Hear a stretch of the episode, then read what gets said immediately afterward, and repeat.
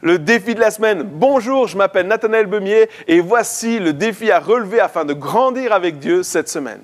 Défi numéro 10. Pardonner à une personne qui nous énerve dans l'église, dans notre famille ou notre entourage et demander à Dieu de pouvoir la voir comme lui la voit. Demander à Dieu de nous permettre de l'aimer sincèrement malgré les différences et les défauts.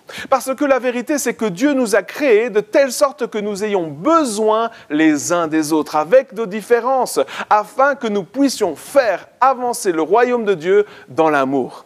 Comme une équipe de rugby lors d'une mêlée qui avance comme un seul homme, c'est comme cela que nous ferons une percée dans le barrage que le diable a mis sur notre route. Le pardon est donc indispensable si nous voulons avancer.